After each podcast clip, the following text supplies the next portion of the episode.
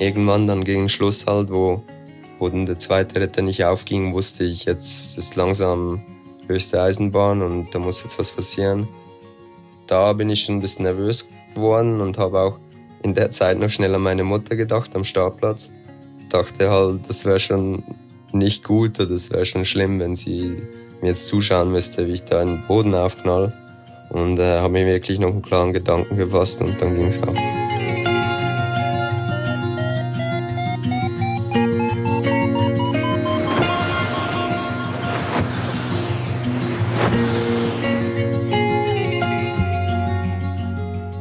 Potsglitz, der Lugleits Podcast. Geschichten aus dem Kosmos des Gleitschirmfliegens. Heute mit Kevin Philipp und ich bin Lucian Haas.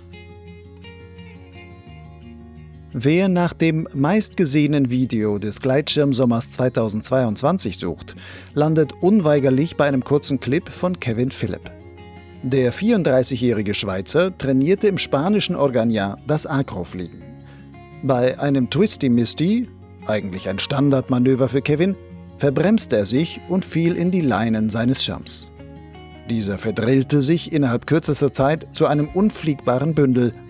Kevin fiel wie ein Stein vom Himmel. Er zog seinen Rettungsschirm, der aber nicht öffnete. Er zog einen zweiten Retter, der sich noch im Container ebenfalls in den Leinen verfing. Erst in letzter Sekunde gelang es ihm, das Retterpaket von Hand aufzureißen. Der Notschirm konnte seinen freien Fall Sekunden vor dem Aufschlag gerade noch abbremsen. Kevin blieb unverletzt. Das beeindruckende Video von dem Absturz ging nicht nur in sozialen Medien viral, sondern schaffte es auf allen Kontinenten der Welt sogar in diverse TV-Nachrichten. Was dort freilich keine Erwähnung mehr fand, ist das, was wenige Wochen später geschah. Dem Tod gerade erst von der Schippe gesprungen, gewann Kevin die Schweizer Akromeisterschaft.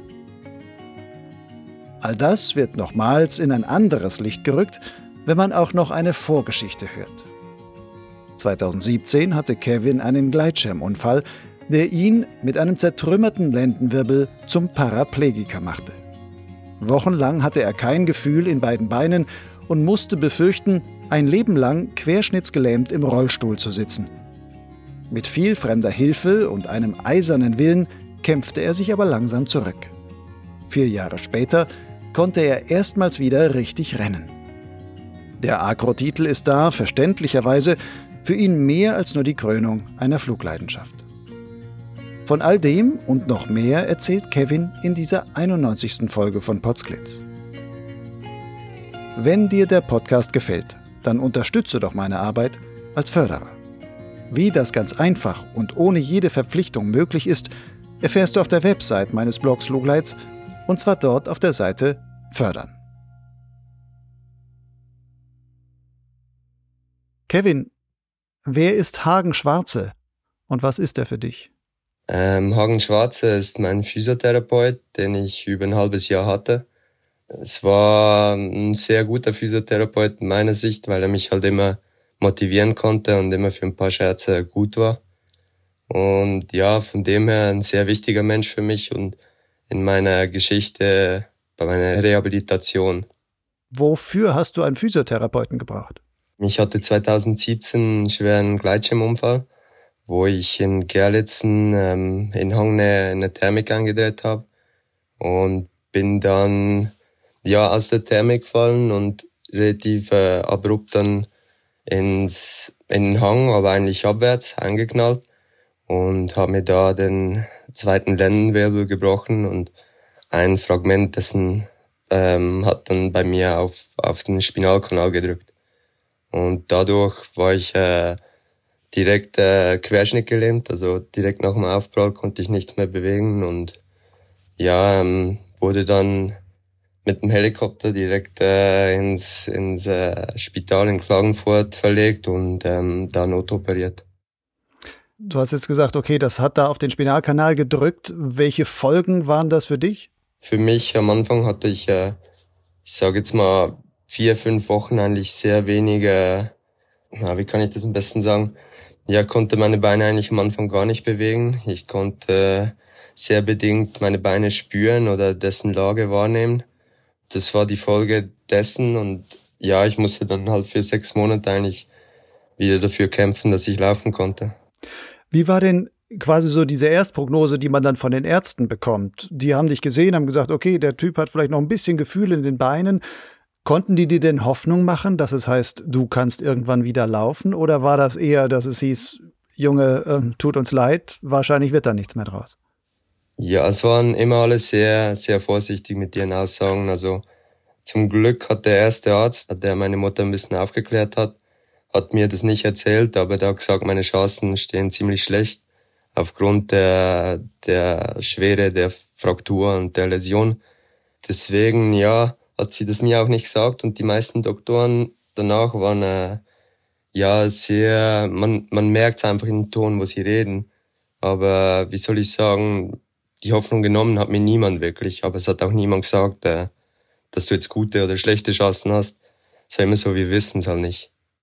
Hast du es für dich denn gewusst? Also warst du von Anfang an überzeugt, ich werde wieder laufen können? Oder gab es auch Phasen, wo du wirklich so down warst und gesagt hast, scheiße, wahrscheinlich werde ich einfach im Rollstuhl enden?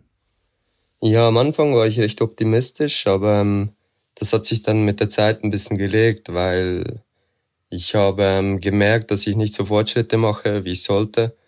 Ich habe andere Stories gehört und gesehen und immer auch nachgefragt und wusste dann, dass ziemlich unrealistisch ist für mich, also ab einem gewissen Punkt dann wieder wirklich ganz normal laufen zu können. Und äh, am Anfang war das eigentlich noch okay, aber mit der Zeit ja wusste ich dann, dass jetzt ähm, ja langsam was vorwärts gehen muss.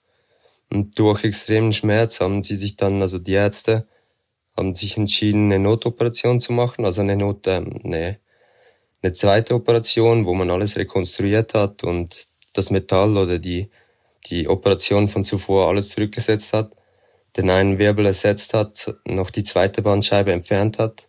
Danach hatte ich ähm, also keine Bandscheibe mehr zwischen L1 und L3. Durch das hat sich dann der Schmerz ein bisschen verbessert und auch ich konnte dann wieder besser Fortschritte machen. Ob es jetzt an dem gelegen hat, sagen die Ärzte eigentlich nicht wirklich. Aber ja, es, es war gerade überschneidend mit meiner Heilung oder mit meinem Heilungsprozess. Du sagst, du hast eigentlich keine Fortschritte erlebt. Ja, ich habe am Anfang halt ähm, nicht viele Fortschritte erlebt. Also, also in einer sehr wichtigen Zeit, der ersten zwei, drei Monaten, hatte ich immer mehr und mehr Schmerzen und es hat sich wirklich sehr wenig getan. Und ähm, die Freunde auch immer wieder nachgefragt, hey, kannst du das schon oder geht das? Durch das Jahr war ich schon, ja, wurde ich immer realistischer und ich habe mich halt auch wirklich äh, informiert drüber in in der Zeit und wusste, die Chancen sind eigentlich nicht so gut. Und ja, war dann schon mental ein Tiefpunkt. Wie hast du dich denn aus diesem Tiefpunkt wieder rausgeholt? Also wie hast du es geschafft, dich immer wieder trotzdem neu zu motivieren? Ja, ich sag mal, ich war auch dumm genug, halt zu glauben oder zu hoffen, dass es geht. Ich habe so einen gewissen Zweckoptimismus entwickelt und einfach alles ausgeblendet und war da schon relativ stur auch mit der dem, was ich glaube oder was ich, äh, was ich hören will von, von Doktoren oder von Physiotherapeuten. Und ähm, natürlich auch ja, die Motivation von, von Familie, Freunden, die mich immer wieder angespornt haben und ja, mich immer wieder motiviert haben, wie auch mein Physiotherapeut, der ja ähm, extrem gut auch zwischenmenschlich mit mir interagiert hat. Wo du sagst, du hast so den Tiefpunkt durchlebt. Trotzdem bist du immer wieder dran geblieben. Wann kam denn dann das erste Mal wie so ein Quäntchen Hoffnung oder dass du gesagt hast, boah, da tut sich zum ersten Mal was? Was war das und was, wie, wie ist es dir dann gegangen? Was hast du dabei gefühlt? Ja, das war eigentlich so nach drei Monaten, ähm, als ich so die ersten Schritte wieder machen konnte. Also ich konnte die Beine schwach bewegen, aber ich habe noch lange nicht geglaubt, dass ich auf denen stehen kann. Und dann hat eines Tages halt mein Physiotherapeut gesagt, hey, ich glaube, du hast genug Kraft, um, um einfach dein Gewicht über deinen Beinen zu halten. Und ich war näher pessimistisch und dachte, ja, probieren wir lieber morgen. Ich fühle mich da noch nicht so bereit. Na, also doch, machen wir und versuchen wir. Und dann hat's wirklich geklappt und ich war extrem erleichtert und äh, auch überrascht, dass das jetzt ging, weil über drei Monate halt nicht viel geht und irgendwie du merkst halt von Tag zu Tag nicht groß eine Verbesserung. Aber so im Gesamten hat sich natürlich schon was getan. Und äh, das Jahr war dann natürlich wieder eine Riesenmotivation und sehr viel wert.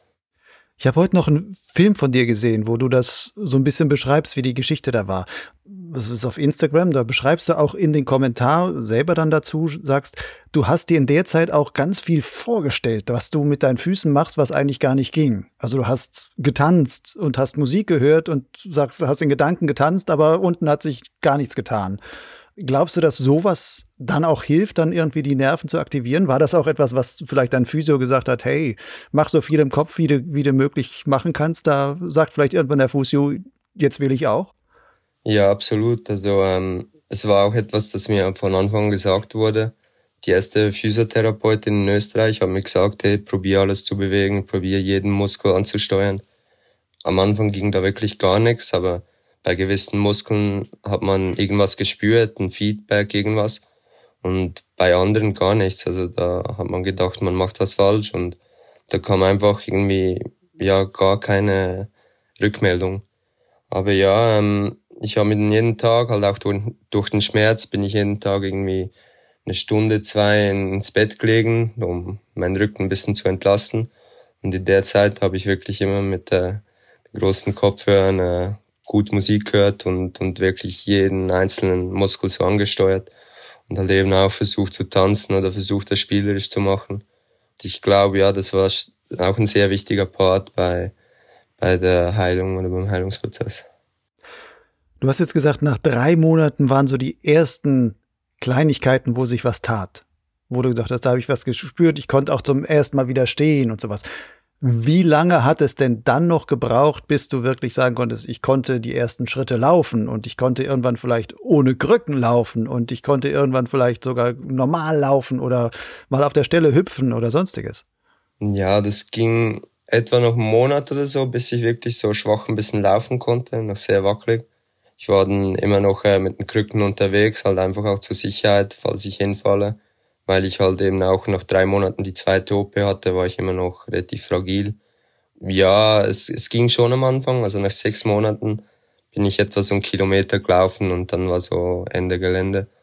Aber ähm, ja, das ging sehr langsam und ähm, schleichend voran der Prozess und auch sehr viel mit Schmerzen in den drei bis sechs Monaten, aber glücklicherweise hat sich das immer mehr verbessert, auch äh, am Anfang war das sehr wackelig. Mein, meine eine Wade war da noch nicht wirklich ähm, involviert äh, ins Laufen und da musste ich so eine Schiene tragen, die mir hilft, als dass ich nicht den Fuß danach schleife. Ja, das waren so gewisse Hilfsmittel, die ich da am Anfang noch hatte. Die Schmerzen, hast du die immer nur im Rücken gehabt oder war das quasi das ganze System bis in die Beine hinein, dass du gesagt hast, überall habe ich Schmerzen gespürt? Ja, Schmerzen war eigentlich viel im Gesäß oder auch beim linken Bein. Das waren halt so Nervenschmerzen, die kamen von der Unfallstelle oder von der Läsion. Aber ähm, gezeigt haben sie die, die sich mehr in den Beinen und das war dann auch ein Problem am Anfang. Man wusste nicht genau, wo die Schmerzen herkamen, von welchem Nerv. Und man hat mit äh, so einer Lokalanästhesie, also mit, mit einer Spritze zwischen die einzelnen Rückenwirbel und hat die Nerven versucht zu betäuben um rauszufinden, wo was schiefgegangen ist oder welcher Nerven Fe Fehlsignal gibt. Und man hat das einfach nicht rausgefunden. Und es war ein recht langwieriger und schmerzhafter Prozess. Und danach hat man sich dann entschieden, nochmals zu rekonstruieren. Bist du denn heute schmerzfrei oder gibt es davon immer noch so Sachen übrig, wo du sagst, hey, dieser Unfall hängt mir so nach, ich werde vielleicht mein Leben lang immer noch ein paar Schmerzen davon mitschleppen müssen? Leider ist es so, dass bei so Verletzungen eigentlich immer, also bei so Rückenmarksverletzungen, glaube ich, immer noch ähm, Schmerzen oder ich werde mein Leben lang, glaube ich, Schmerzen haben. Also es ist nicht so, dass die mega schlimm sind oder mich ja täglich oder im Alltag hindern.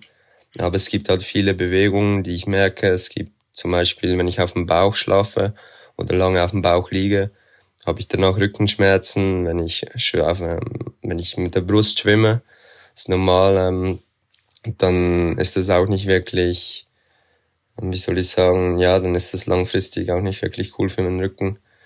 Es sind aber Kleinigkeiten und die kann ich sehr gut umgehen und mein Leben ohne diese Dinge gestalten, sage ich mal. Ähm, von dem her bin ich überglücklich, denn ich weiß, was es heißt, wenn's, wenn man halt im Rollstuhl ist. Ich habe, ja, ich habe eigentlich keine Defizite, kein Handicap mehr wirklich. Dieser Unfall geschah an deinem Geburtstag 2017. War das für dich so etwas, wo du gesagt hast, auch vom Denken her, wo du sagst, was war das für ein Scheißgeschenk? Das wollte ich nun wirklich nicht an meinem Geburtstag haben. Oder dass du da denkst, dass das war jetzt eine Strafe von irgendwem oder sonst was? Mm, nee, gar nicht. Also es war halt schon mental ein bisschen komisch, dass es mein Geburtstag war. Aber es ist halt jetzt blöd gelaufen und äh, wie soll ich sagen, ich glaube nicht wirklich an Schicksal oder sowas. Das, das ist einfach ein dummer Zufall. Von deiner Rehabilitationsphase, wann kam denn in dem Punkt das Gleitschirmfliegen wieder ins Spiel? Das war etwa zwei Jahre nach dem Unfall, habe ich langsam wieder damit geliebäugelt und bin ja wieder ein bisschen an Startplatz, Groundhandeln und habe dann langsam äh, bis Ende Jahr mich in die Luft getraut und mal die ersten Crossflüge gemacht und halt bei ganz smoothen Abendbedingungen und da ja langsam versucht, ein bisschen Sicherheit zu gewinnen. Und ich war mir halt auch bewusst in dem Moment, dass der Rücken immer noch nicht so verheilt ist, wie eigentlich soll und durch das ja schon noch ein bisschen limitiert war. War dir denn aber auch vorher schon, wo du nicht geflogen bist, langsame Fortschritte gemacht hast, war dir da klar, ich will auf jeden Fall wieder fliegen? Oder war das auch viel, gab es auch so Gedanken, dass du manchmal gesagt hast, hey, im Grunde hat mir das Gleitschirmfliegen das jetzt eingebrockt, was ich hier gerade durchmache. Diesen Sport, den will ich eigentlich gar nicht mehr.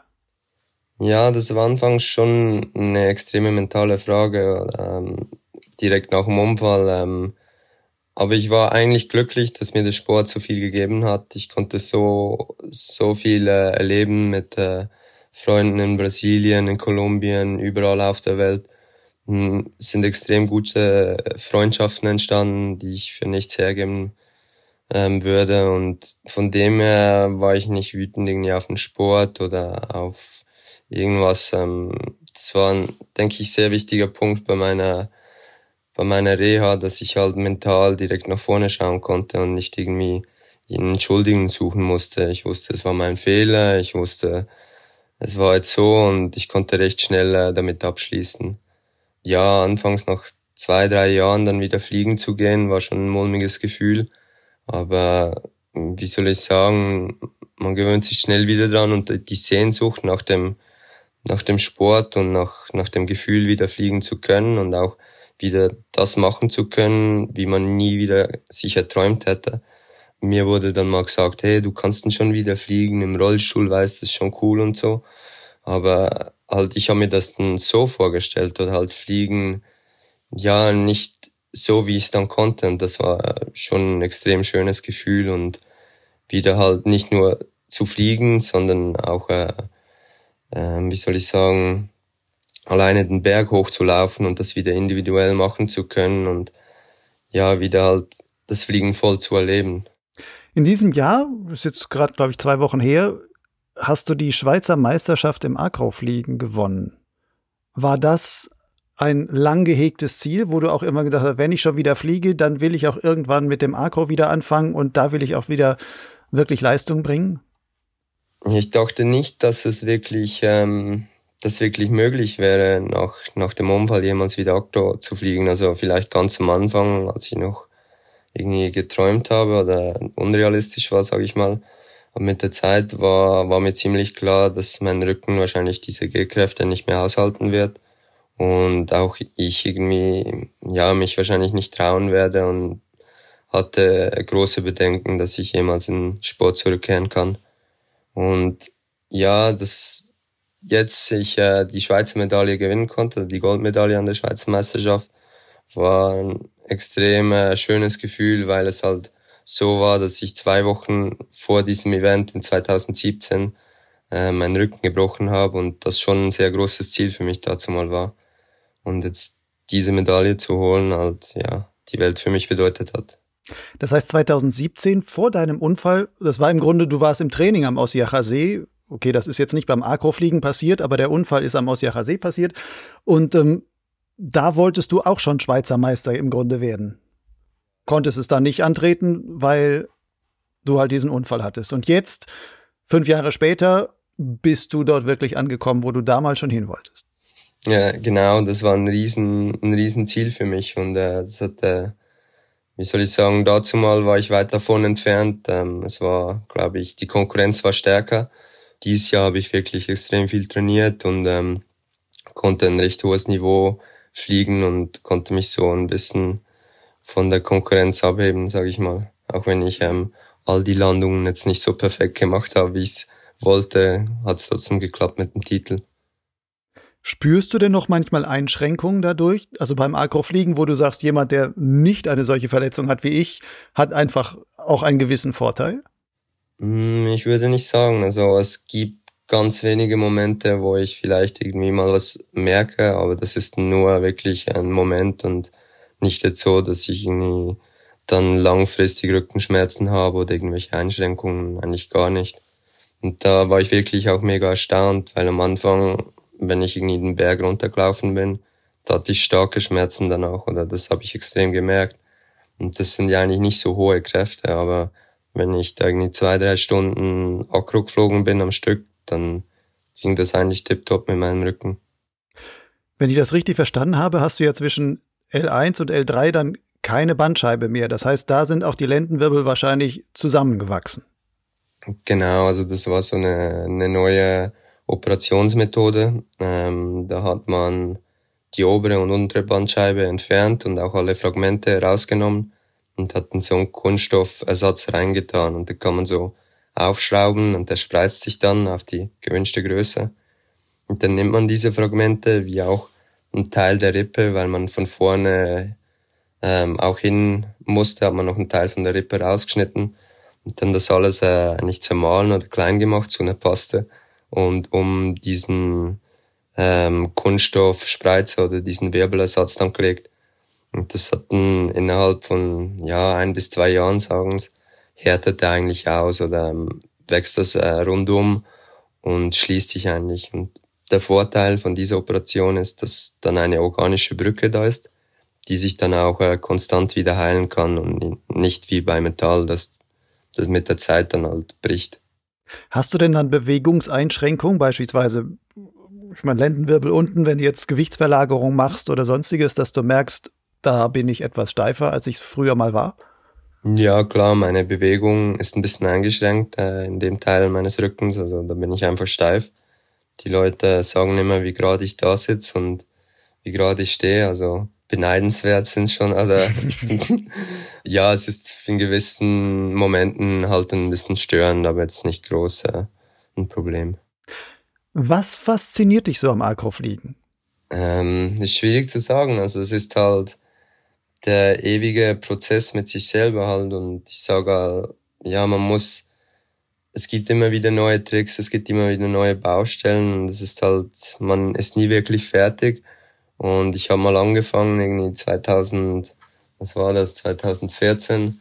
Und seitdem habe ich einfach irgendwie Blut geleckt und habe extrem Spaß daran. Es ist äh, nicht nur das Fliegen an und für sich, es ist auch die Community, es sind die Leute, die extrem herzlich und cool sind. Ja, es bringt ganz viel mit sich, der Sport und diese, diese Flüge dann zu machen, halt im Sonnenuntergang noch diese Tricks zu performen und mit seinen Freunden, ich sage jetzt mal in der Luft zu spielen, das hat schon was sehr Schönes und für mich bedeutet das halt einfach auch im Moment zu leben und diesen Moment zu genießen. Beim Akrofliegen ist der Moment sehr, sehr präsent, oder? Ich meine, Akrofliegen, gerade wenn man zur Weltspitze gehören will, wie du, und auch wirklich auf super hohem Niveau dann da mitfliegt, ist das ja vor allem enorme Hingabe. Ja, auch zeitlich. Du musst ja eigentlich ständig trainieren. Ein Streckenflieger, der kann der kann auch mit wenigen Flügen im Jahr kann er trotzdem super Leistung bringen, was wahrscheinlich ein Akroflieger, wenn er zumindest auf dem hohen Niveau fliegen will, um da oben mitzuhalten, da musst du halt ständig im Grunde täglich dranbleiben, um wirklich dieses motorische Gedächtnis und sowas immer wieder wieder wach zu rufen und abzurufen und sonstiges.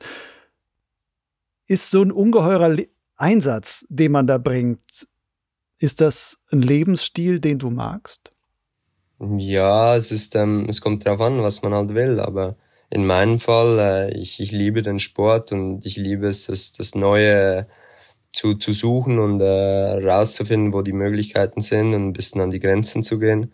Und das bietet mir der Sport sehr gut. Ähm, beim Crossfliegen finde ich es tendenziell gefährlicher, weil du halt immer näher über Grund bist. Wenn du da pusht, dann kommst du meistens irgendwie knapp über den, den Pass rüber oder knapp dadurch und von dem her beim, beim Akrofliegen fühle ich mich da wirklich safe und ähm, ja, habe da mega Freude.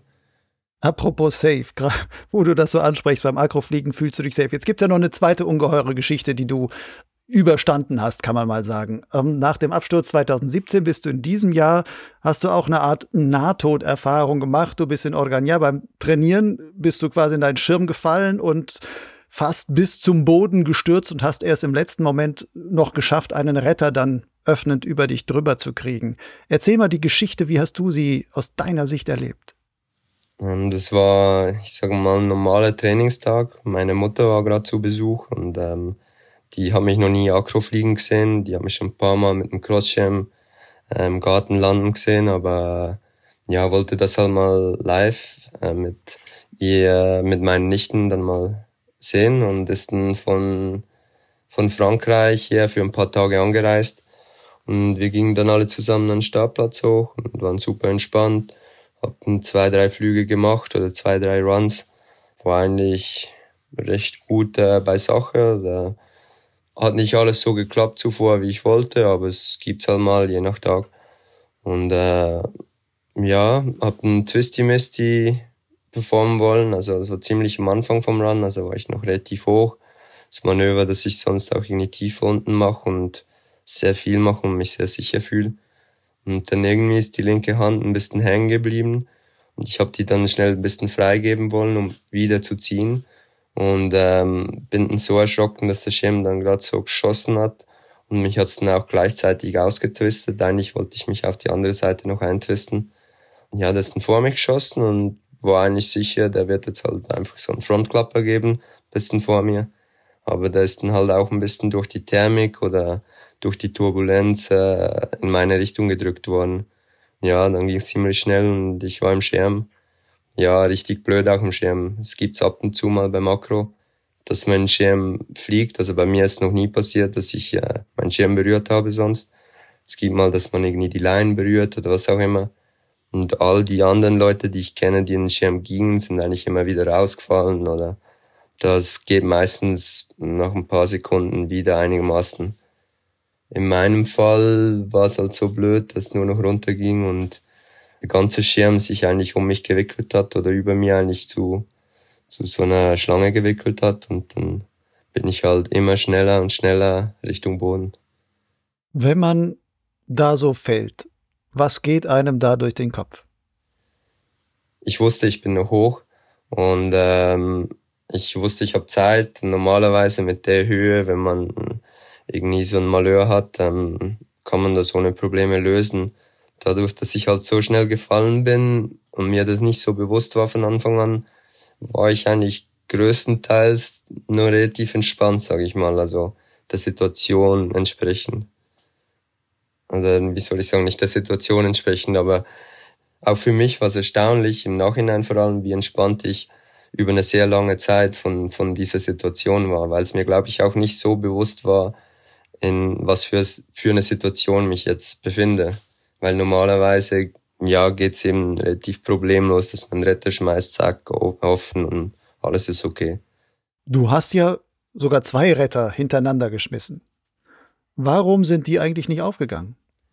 Beim ersten Retter war es so, dass ich, sobald ich den geworfen habe, ähm, ist die, ist die Leine vom Handle oder ja, die Leine vom Schirm mit dem Handle sind, waren irgendwie zusammen und dann konnte der, die Leinen vom, vom Retter konnten dann nicht genug weit ähm, vom, vom Container. Die wurden nicht gestreckt dann so. Genau, das war eigentlich das Problem, dass der Container sich nicht genug weit von mir entfernen konnte. Und ziemlich schnell danach hat sich dann auch noch die Leinen mit dem Handle, also die Leinen vom, vom Retter haben sich dann noch mit dem Container verheddert. Da war das wirklich alles zusammen. Ich habe ganz normale Elastik drin gehabt und das irgendwie ich sage jetzt zwei bis drei Finger breit, die Loops gehabt, so wie man es eigentlich lernt und ähm, ja, war sehr erstaunt, dass der eigentlich nicht aufging. Und dann beim zweiten war es so, dass ähm, da noch mehr Leinen über dem lagen. Und als ich den rauszog, der war schon direkt also um, um etwa vier, fünf Leinen rum und da war ziemlich schnell klar, der, geht nirgends hin oder so. Das, und dann habe ich das gemerkt, also im ersten Impuls, als ich den geworfen habe, war mir das nicht bewusst. Aber ziemlich schnell habe ich das realisiert, weil er auch noch in meinem Blickfeld war und ich noch rübergeschaut habe und habe ihn wieder zu mir gezogen und dann einmal dran gezogen und habe gemerkt, dass ich eigentlich das Handle und einen Container in der Hand habe und das hat dann relativ wenig gebracht und habe nochmal einen Gedanken gefasst und dann die, die Leinen des Retters und einen Container genommen und so öffnen können. Also der erste Impuls war auch, war auch dann falsch. Du hast das aber alles beim Fallen so wahrgenommen und hast dir dabei die entsprechenden Gedanken dann auch gemacht, was muss ich jetzt tun, was kann ich noch tun, obwohl das alles in so wenigen Sekunden dann eigentlich ablief. Ja, also als, als Akropilot hat man ein gewisses Protokoll, dass man sich, äh, dass man lernt oder sich aneignet, sage ich mal. Man weiß zuerst der erste Retter, dann der zweite. Man weiß, wie man eigentlich äh, agieren muss in, in ähnlichen Situationen. Und durch das äh, war ich eigentlich ziemlich entspannt, weil ich auch wusste, das funktioniert zu 100 Prozent besetzt. Bei eigentlich jeder Gelegenheit, wo ich einen Retter schmeißen musste, bei den sieben Mal in meiner Akro-Karriere, war es jedes Mal so, dass eigentlich der erste Retter gerade funktioniert hat, ich smooth zu Boden kam. Jetzt in einem Fall habe ich mir mal eine kleine Fraktur am Bein zugezogen, aber das war eigentlich ja jetzt ähm, nichts wirklich Schlimmes und relativ schnell verheilt, aber das war jetzt mehr, weil ich äh, mich ein bisschen blöde oder falsch verhalten habe in, in dem Zeitpunkt. Aber sonst, ähm, wenn man ein bisschen weiß, was man machen muss, ja, funktioniert das eigentlich sehr gut. Irgendwann dann gegen Schluss halt, wo, wo dann der zweite Retter nicht aufging, wusste ich, jetzt ist langsam höchste Eisenbahn und da muss jetzt was passieren. Und ja, da bin ich schon ein bisschen nervös geworden und habe auch in der Zeit noch schnell an meine Mutter gedacht am Startplatz und dachte halt, das wäre schon nicht gut oder das wäre schon schlimm, wenn sie mir jetzt zuschauen müsste, wie ich da einen Boden, äh, Boden aufknall. Und äh, habe mir wirklich noch einen klaren Gedanken gefasst und dann ging's auch. Wie war denn dieses Zeiterleben bei dem Fall? Manche Leute beschreiben ja, dass sie so sagen, kurz vor solchen Unfällen oder sowas, da findet sowas wie so eine Zeitdehnung statt. Man erlebt alles, was eigentlich in Sekundenbruchteilen passiert, erlebt man plötzlich, als hätte man noch, also als hätte man viel Zeit dabei. Und man reagiert zwar blitzschnell, aber trotzdem er erlebt man es so, als wäre es, ja, als hätte, wäre die Zeit gedehnt. War das bei dir auch so? Ja, das war absolut so. Man macht halt extrem viele Gedankengänge in relativ kurzer Zeit in so einer Situation. Und ebenso halt gewisse Dinge, die sich in den letzten zwei, drei Sekunden vor der Öffnung des Retters abgespielt haben, die haben sich für mich wie eine halbe Ewigkeit angefühlt. Und das im Nachhinein dann auf dem Video zu sehen und zu sehen, wie schnell das alles ging, äh, war schon erstaunlich. Nun ist der Retter ja glücklicherweise super aufgegangen. Und wie sanft bist du dann letzten Endes noch auf dem Boden aufgekommen? Eigentlich relativ sanft. Also ist schwierig zu sagen. Ich habe mich nur ein bisschen abgedreht und bin in Richtung Rückenprotektor, weil es da so ein paar kleinere Bäume hat. Und habe ein bisschen, war, also war ein bisschen nervös wegen meiner Rückenverletzung. Aber ging wirklich sehr gut und ohne irgendwelche Schmerzen oder irgendwas, ohne Verletzung. Was denkt man dann oder was hast du gedacht, in diesem ersten Moment, wo man unten ist und man stellt fest, boah, ich bin ganz geblieben. Es ist alles noch gut ausgegangen. Also was schießt einen in solchen Momenten dann durch den Kopf? Das erste war so, ich wusste es. ich dachte so wirklich, ähm, ja, ich dachte von Anfang an, das muss auch gut gehen.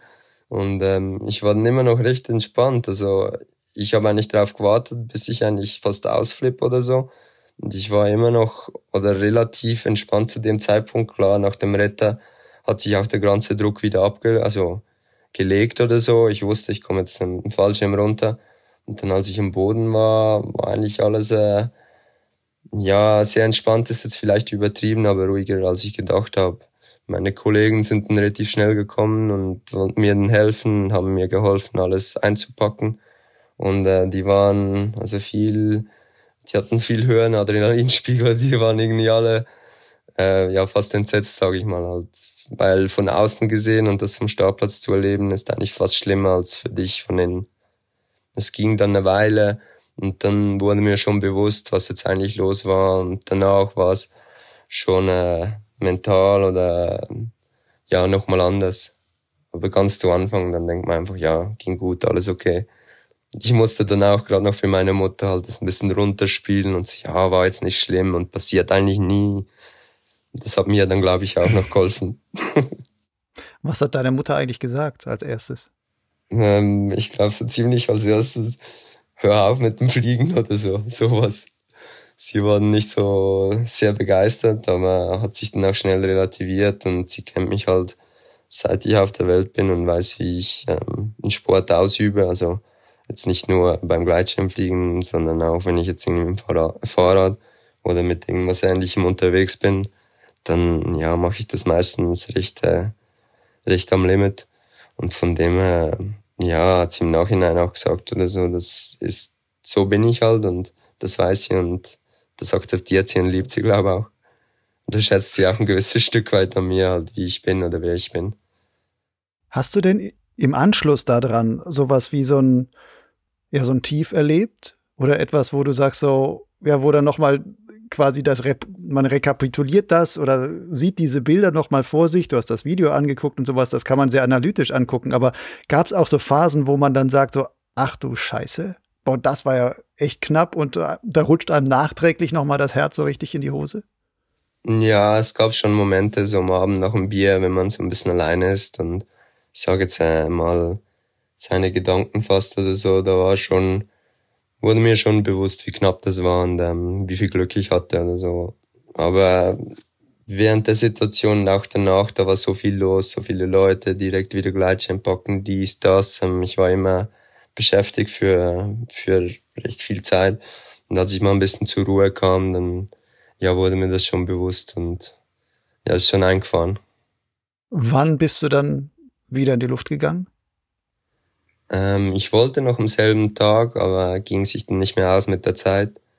Ähm, bin dann, glaube ich, drei, vier Tage später, weil das Wetter immer so ein bisschen, ja, das Wetter war nicht so optimal und man konnte fliegen, aber ich musste dann halt auch noch das Video schneiden oder all das Zeug machen, was ich noch machen wollte. Und ähm, ja, nach vier, fünf Tagen war ich wieder in der Luft. Sicherlich nervös und angespannt, aber das hat sich dann relativ schnell widerlegen können und ich habe eigentlich ziemlich zu Beginn wieder denselben Trick versucht und gemacht und ähm, ja, war jetzt nicht so ein Problem dann schlussendlich. Hast du das denn dann so erlebt, trotzdem, du sagst, erst den Trick machst du nochmal, er klappt, dass dann so, ah, Knoten geplatzt, jetzt kann ich wieder freier fliegen? Oder ist das teilweise, dass sich das jetzt noch manchmal begleitet und du merkst, irgendwie, vielleicht bin ich doch ein bisschen gebremst? Ja, ein kleines Stück weit schon, ja. Man, man ist wieder ein bisschen konservativer, sag ich mal, in, in der Wahl oder wann man was macht oder so.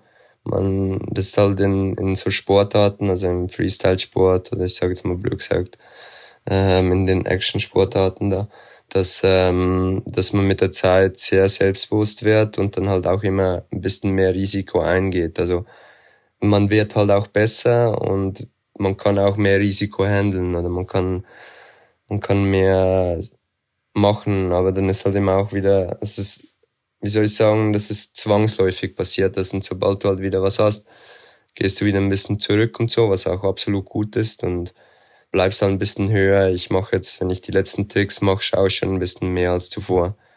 Und dasselbe war auch irgendwie nach meinem Unfall, nach 2017 das, äh, am Anfang war ich schon sehr konservativ bei meiner Routenwahl, beim Crossfliegen. Ja, da hat sehr lange gebraucht, bis ich wieder Selbstbewusstsein hatte.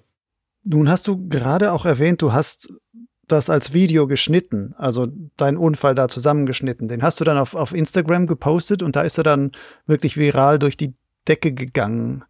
Hast du das erwartet und ähm, wie hat sich dadurch dein Leben im Grunde vielleicht sogar ein bisschen verändert dadurch. Ja, in der, in der Größe habe ich das nicht erwartet. Ich wusste, dass das Video hm, sich ein paar Mal angeschaut wird, aber jetzt natürlich nie in, in, in so einer Breite. Für mich persönlich ist natürlich gut, weil, weil ich als Athlet so eine extrem große Reichweite gewinnen konnte. Extrem viele Leute wurden auf mich aufmerksam. Und ähm, ja, es ist für mich äh, rein marketingtechnisch oder ja für Sponsoren sehr interessant oder so und zuvor war da natürlich weniger los. Also für mich war es auch wichtig, ich habe ja die meine Geschichte mit der Paraplegie und die wollte ich schon immer auch mal an die Leute bringen und habe immer so ein bisschen gedacht, hey, wenn ich jetzt das irgendwie mit meinen paar tausend Follower da teile, dann bekommt das gar niemand mit. Und jetzt äh, mit der Geschichte von dem beinahe Unfall oder haben halt viel mehr Leute auch irgendwie die Möglichkeit, jetzt das zu sehen. Dein Instagram-Account von den Followern her, ist der, hat er ziemlich schnell dann die Marke von 100.000 Followern geknackt, steht, glaube ich, aktuell so bei 112.000. Wo stand er denn davor? Das waren, glaube ich, so 6.000 um das, ja. 6.000, das heißt, innerhalb weniger Tage ist das um 90.000 gewissermaßen explodiert. Ja, genau. Also das ging extrem viral. Ähm, die Leute haben sich extrem interessiert um die Story. Da kamen Medienanfragen aus Amerika, aus Australien, also von ziemlich überall auf der Welt. Ich werde jetzt noch irgendwie die nächsten paar Tage noch ein Interview mit CNN äh, Arabia, also dem arabischen CNN noch machen und diverse andere, ähm, ich sage jetzt äh, Interviews und äh, Auftritte bei Medien noch anstehen haben. Wie fühlt es sich so als Medienstar? ähm, es ist gar nicht meins. Ich bin nicht so gerne im Rampenlicht. Aber ich weiß halt, dass ich äh, den Moment jetzt auch ein bisschen nutzen muss, um die Message oder mein, mein Account und äh, alles ein bisschen zu pushen oder vor allem auch, äh, was mir ein Anliegen ist, halt die Geschichte mit, mit meinem Unfall und dass die Leute halt ähm, wissen oder ja, halt irgendwie auch ein bisschen Hoffnung daraus schöpfen können oder so.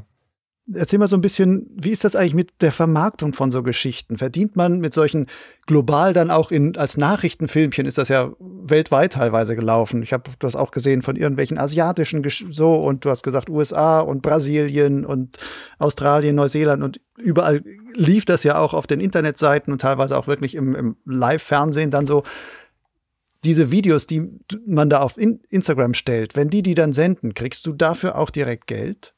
Ja, also bei mir war es jetzt so, dass äh, ziemlich früh schon sich diverse Agenturen gemeldet haben, die sich eigentlich um, um so Licensing oder um die Lizenzierung für so Videos kümmern und die haben mir dann angeboten, also verschiedene, es kamen dann verschiedene Angebote rein und ich habe mich dann äh, für ein gutes Angebot entschieden. Da geben es dir je nachdem zwischen 50-50 bis irgendwie 80-20, je nachdem, dass sie halt einen Teil der Arbeit machen und 20 Prozent jetzt für sich behalten können und 80 gehen an dich. Ja, hab mich entscheiden müssen und die haben eigentlich alles dann in die Hand genommen, um die, diese Bilder zu teilen und wenn ich eine Anfrage von Fernsehsendungen oder von größeren Medien bekommen habe, habe ich immer halt mich äh, für die Lizenzierung an, an diese Agentur gewendet. Im Endeffekt, das ist nicht mega viel Geld, das sind nicht äh, Zehntausende von Franken aber, oder von Euro, aber es ist jetzt äh, schon, ja, schon ein paar Tausend zusammengekommen, ja. Also es ist ein bisschen lukrativ, zumindest dem Tod von der Stippe zu springen. Ja, ja, sicher, ja. Es hat mir schon viel geholfen. Und auf, ja, auf YouTube ist ja noch so irgendwie bei einer Million Views würdest du irgendwie so dreieinhalbtausend bis viertausend Franken bekommen. Und das heißt, äh, jetzt mein Video hat irgendwie 300.000 Views. Das entspricht, glaube ich, irgendwie 1000, ja, 1000 Franken, Euro. Beides so selben. Dein Video von den Inhalten her passt ja so ins Bild vom Gleitschirmfliegen als Extremsport, der auch irgendwie extrem gefährlich ist. Ja, also da ist wirklich einer kurz vor Tod ist er ihm dem gerade noch wirklich von der Schippe gesprungen.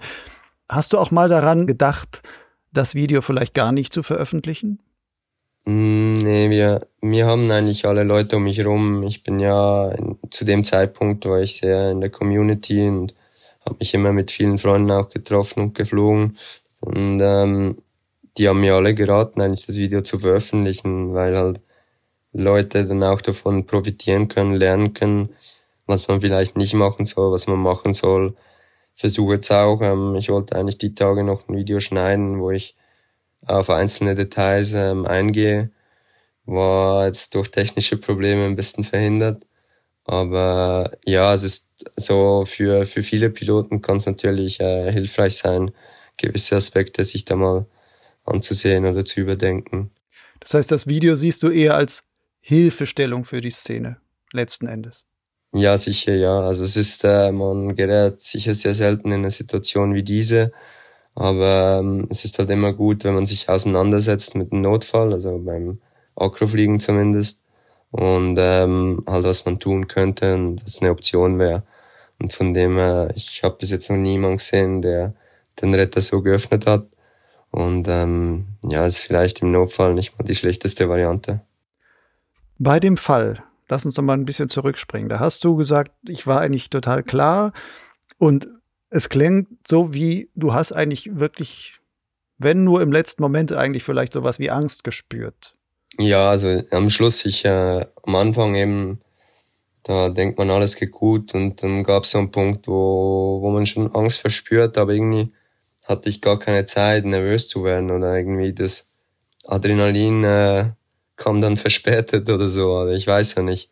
Aber ja, ich wusste eigentlich, ich muss nur funktionieren, ich muss dann einen Weg finden, eine Lösung finden. Und zwischen werfen und dann am Retter hängen war so eine kurze Zeit, da hätte ich vielleicht noch Angst haben können oder Zeit zum Angst haben gehabt. Aber ähm, ja, sobald ich dann hing, war ich sehr, sehr erleichtert und es war dann wieder gut. War nochmal nervös eben für die Landung, aber das hielt sich dann in Grenzen eigentlich. Wenn du so ein Typ bist, der gerne das Extreme macht, bist du im Grunde auch ein angstfreier Typ? Also nee, eigentlich wie jeder andere habe ich auch meine Ängste und äh, ich würde nicht sagen, die sind weniger als bei anderen. Nur weiß ich, was ich halt kann und in dem Fall, ja, habe ich das ein bisschen überschätzt, sage ich mal. Aber glücklicherweise ging es dann wirklich gut. Ähm, ich habe auch bei meinem ersten Stall bei meinem ersten Sicherheitstraining hatte ich massive Angst, war ich extrem unsicher. Und dann halt Schritt für Schritt äh, eignet man sich dann mehr Können an und auch Vertrauen am Gleitschirm. Wann hast du das letzte Mal so richtig Angst verspürt? Schwierig zu sagen. Ja, gibt's ab und zu, wenn man eine Freundin hat oder so. das kann man auch so verstehen. Gut. Wenn du jetzt da fast runtergeknallt bist, zwei Wochen später standen, glaube ich, diese Schweizer Meisterschaften an. Hast du danach zwischendurch mal kurz drüber nachgedacht, hey, ich trete dann besser nicht an? Also gab es solche Gedanken bei dir dann vielleicht auch? Ja, jein, also die Schweizer Meisterschaft ist ja über Wasser, wie eigentlich alle Competitions.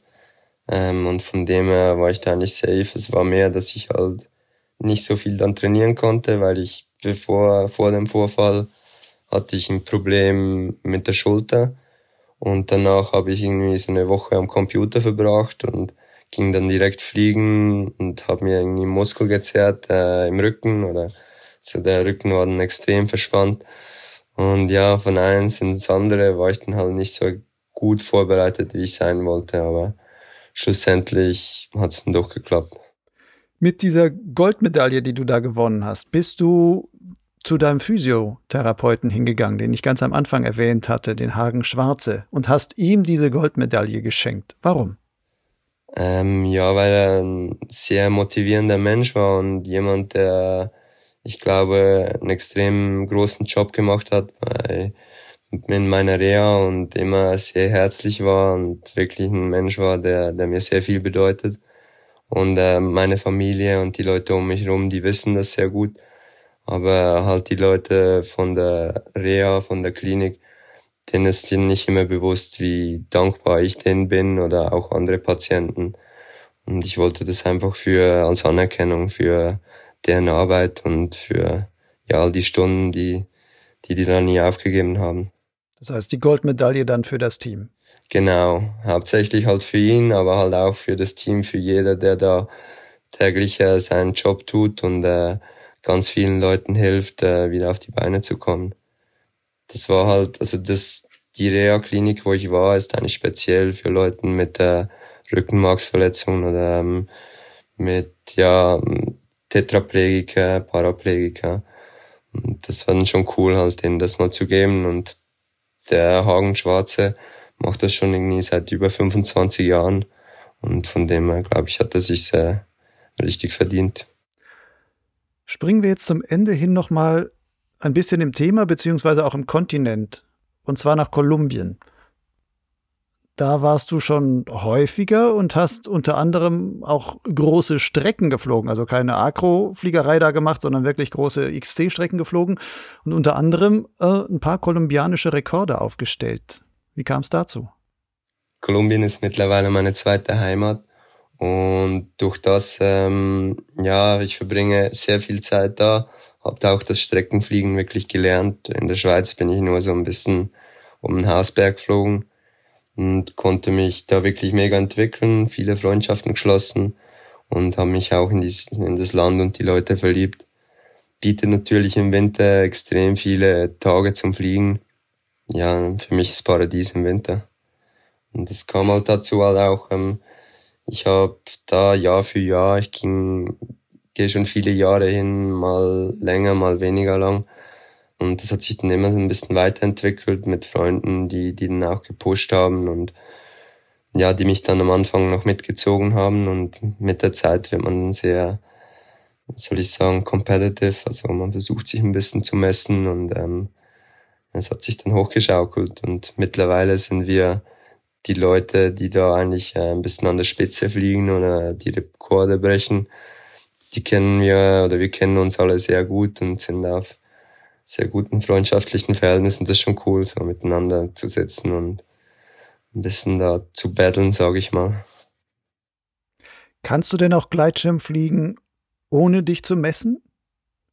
Also Akrofliegerei ist ja viel dann, man misst sich auch, vergleicht sich mal mit anderen, was kann der schon, welche Tricks kann der, wie gut kann der die und, und sonstiges.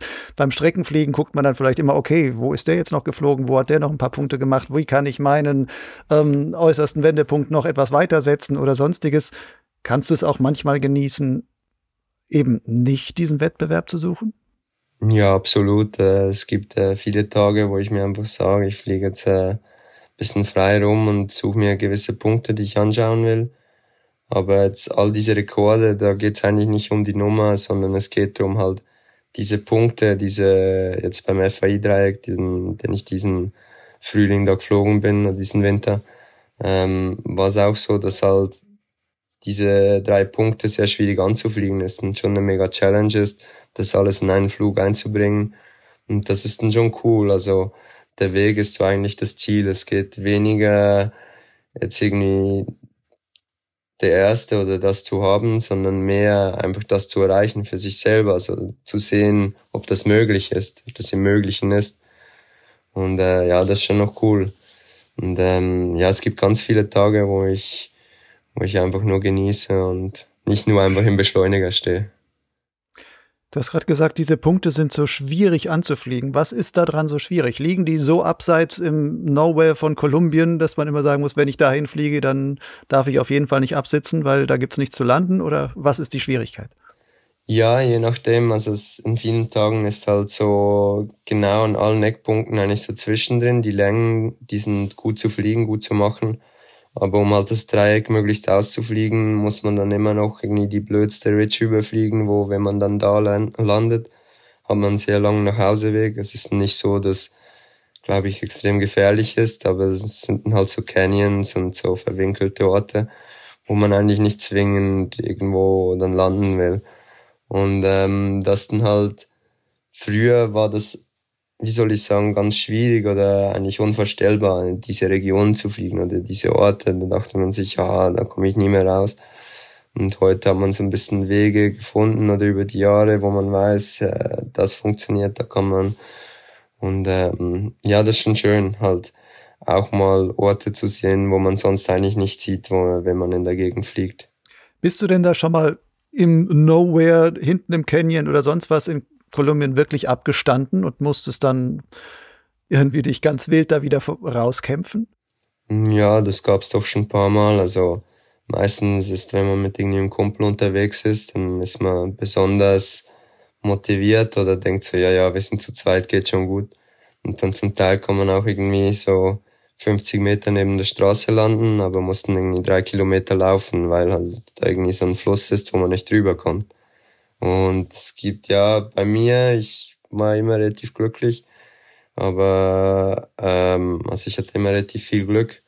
Aber es war dann so, dass in vielen Situationen, also ja, schon mal drei, vier Stunden bis zur nächsten Straße ging. Also vor allem dann in Brasilien, wo ich auch mal war, ähm, 2017 war das auch.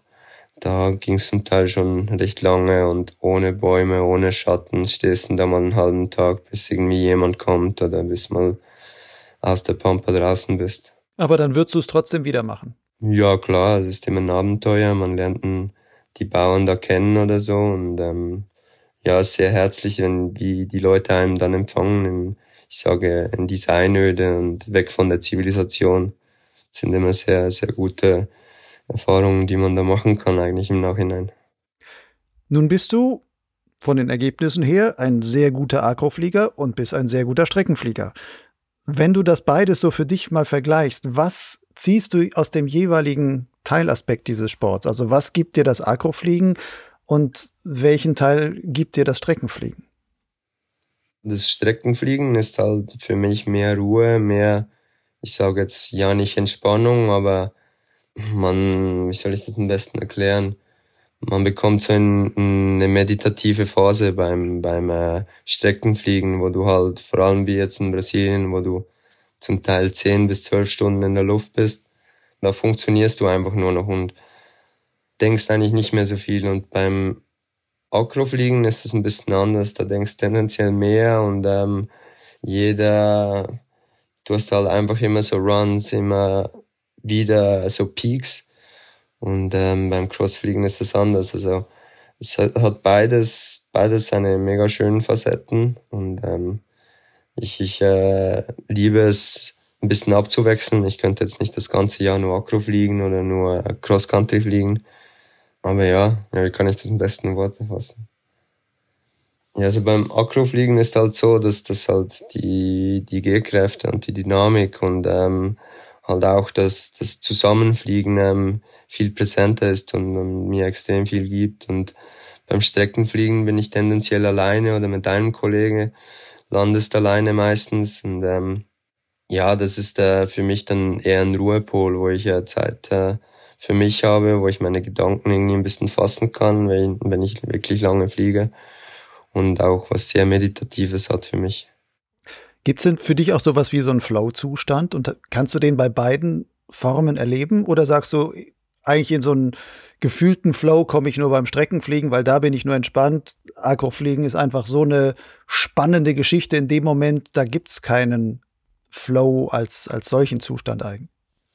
Also für mich ist es immer sehr wichtig, mit Musik zu fliegen. Ich fliege sehr gern mit irgendeinem Rhythmus, ob ich jetzt Cross oder Akro fliege.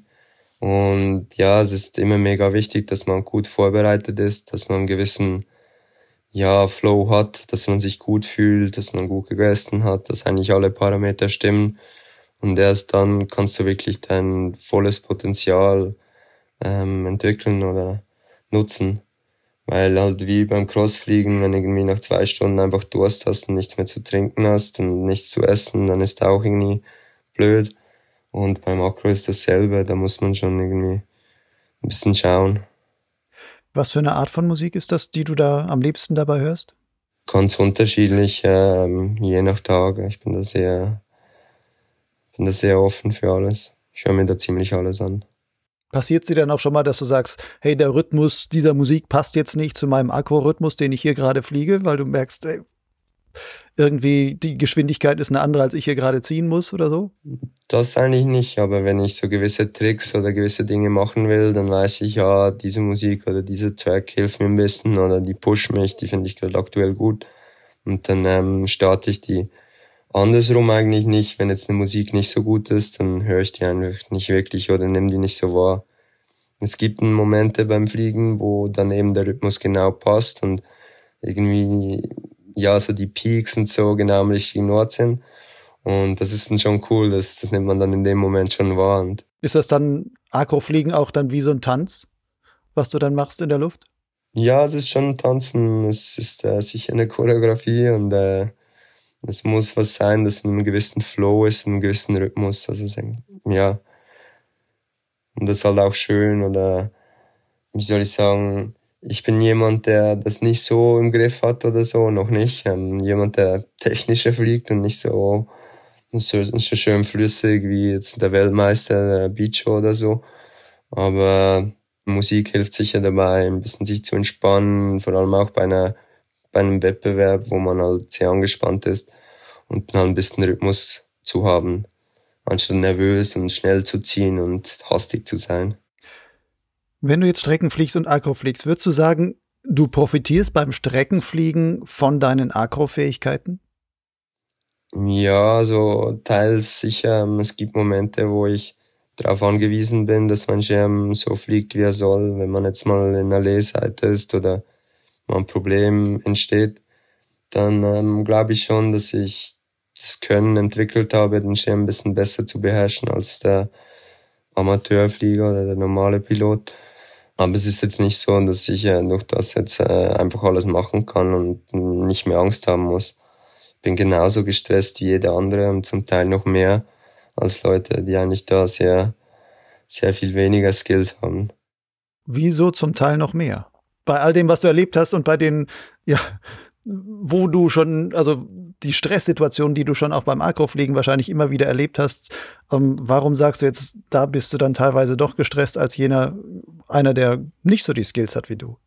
Ja, weil sie halt zum Teil auch nicht wissen, worauf die sich einlassen. Ich weiß halt, was heißt, wenn du jetzt da runterkommst. Wenn, beim Akrofliegen sind wir meistens hoch, aber beim Crossfliegen, da bist du zum Teil irgendwie 20, 30 Meter voll im Gas über dem Fels.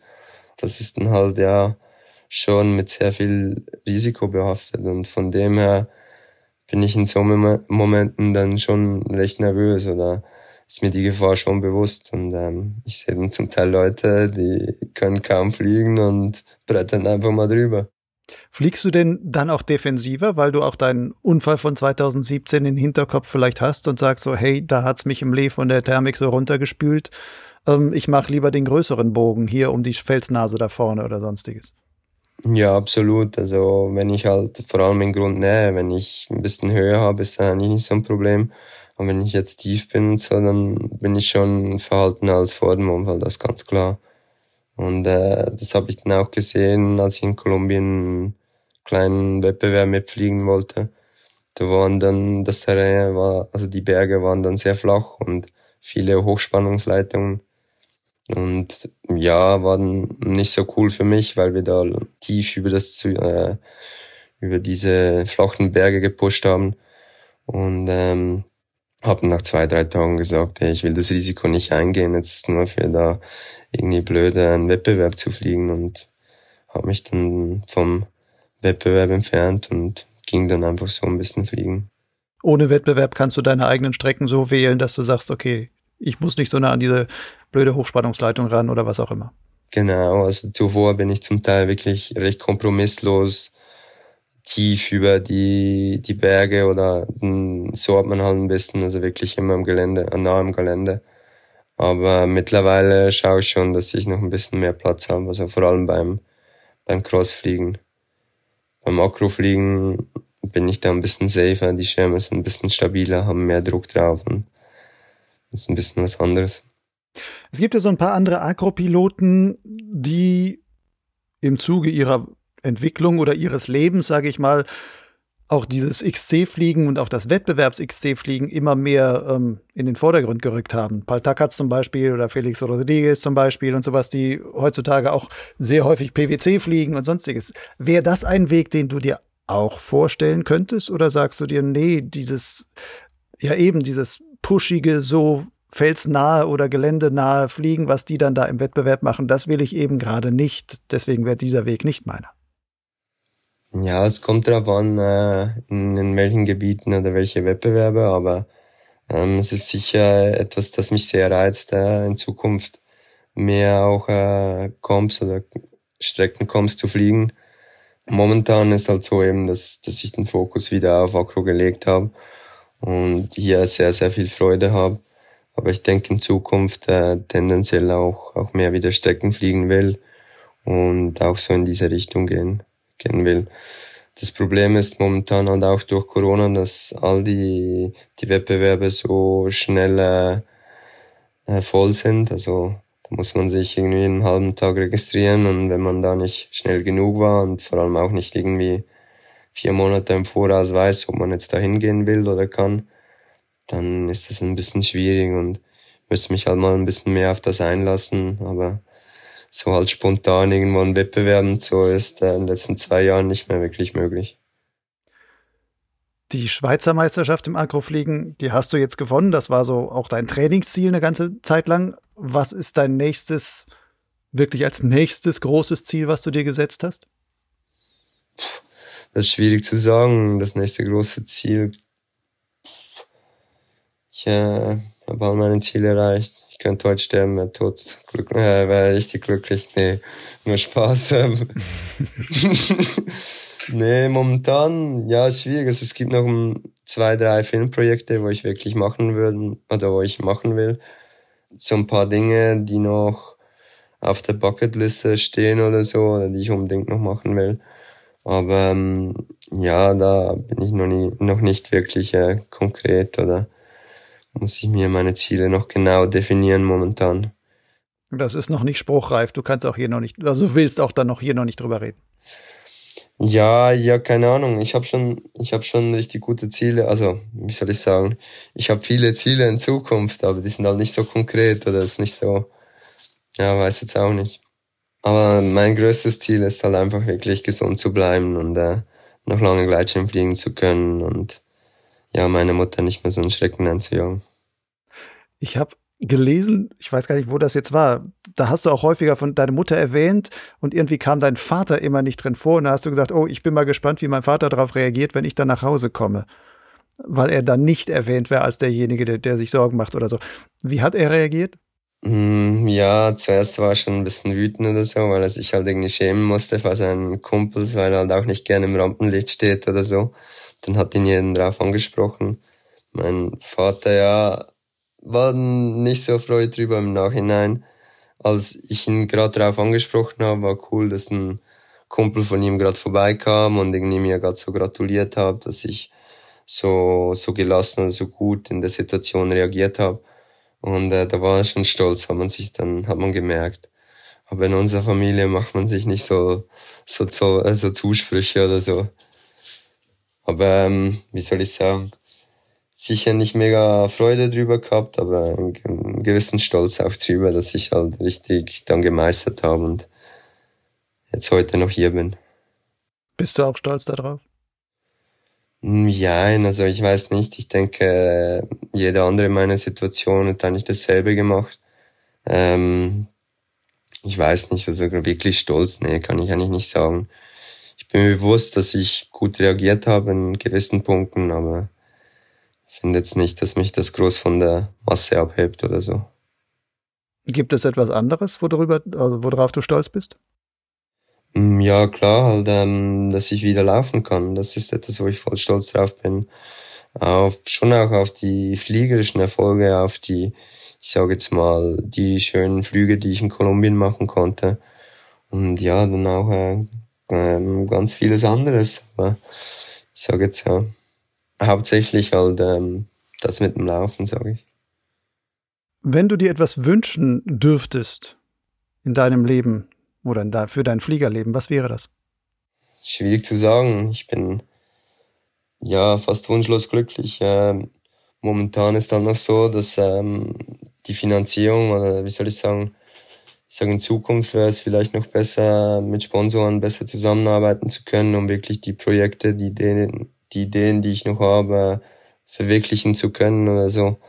Also, wenn ich genug Zeit habe und dann ist natürlich alles möglich. Aber ist, wie soll ich sagen, das ist immer auch noch eine finanzielle Frage. Und in Zukunft würde ich mir halt schon wünschen, vielleicht finanziell ein bisschen unabhängiger zu sein oder mir dann ein bisschen mehr ermöglichen zu können.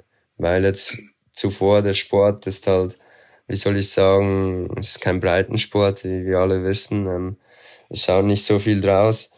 Und durch das sind halt unsere Möglichkeiten, vor allem beim Makrofliegen, ein bisschen begrenzt, weil wir versuchen da möglichst günstig zu leben, möglichst viel Geld zu sparen, möglichst, ja, und das hindert uns dann halt schon zum Teil auch, die Ideen zu verwirklichen, die, die noch da sind.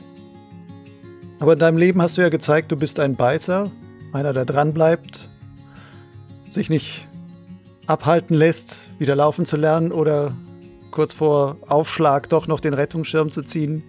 Also Kevin, ich glaube, du wirst wahrscheinlich in diesem Punkt dann auch noch Erfolg haben und dann irgendwann auch darauf dann auch wieder stolz sein dürfen.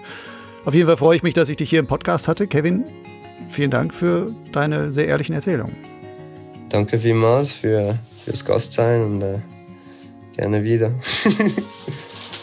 Schauen wir mal, was du als nächstes noch, noch wieder vollbringst, dann rufe ich dich wieder an. Und ähm, ich hoffe nur, dass du es nicht mehr solch, solche Sachen mach, machen musst, die ähm, deiner Mutter dann Schrecken einjagen oder deinem Vater natürlich genauso und dir vielleicht dann auch noch. Ja, es ist wirklich etwas, das extrem selten passiert und keine Ahnung, ich kenne jetzt niemanden, der Ähnliches erlebt hat und von dem her bin ich da guter Dinge, dass ich in Zukunft mich ein bisschen safer in der Luft bewegen kann. Ja, wäre auch seltsam, wenn du das Gleiche noch ein zweites Mal erleben würdest. ja, sag niemals nie.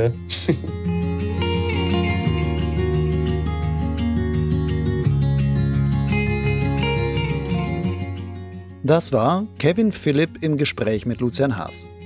In den Show Notes zu dieser Folge im Gleitschirmblog Lugleits habe ich Kevins Nahtodvideo und weitere Infos verlinkt.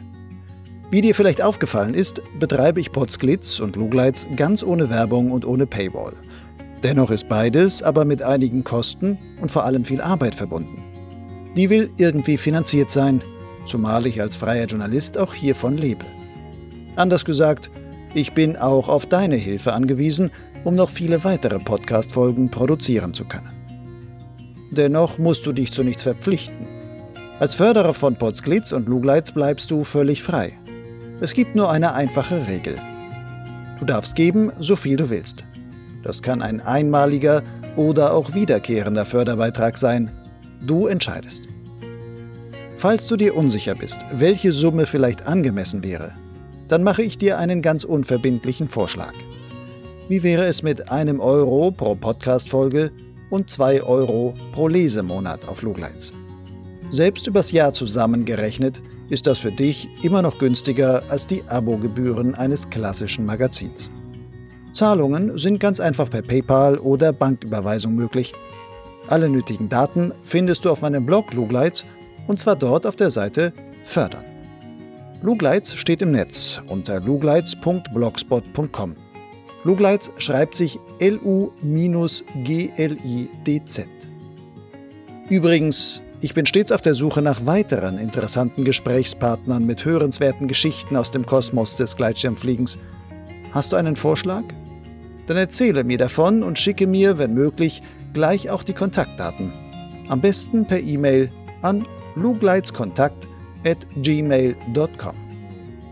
Das war's für heute. Bis zum nächsten Mal. Ciao.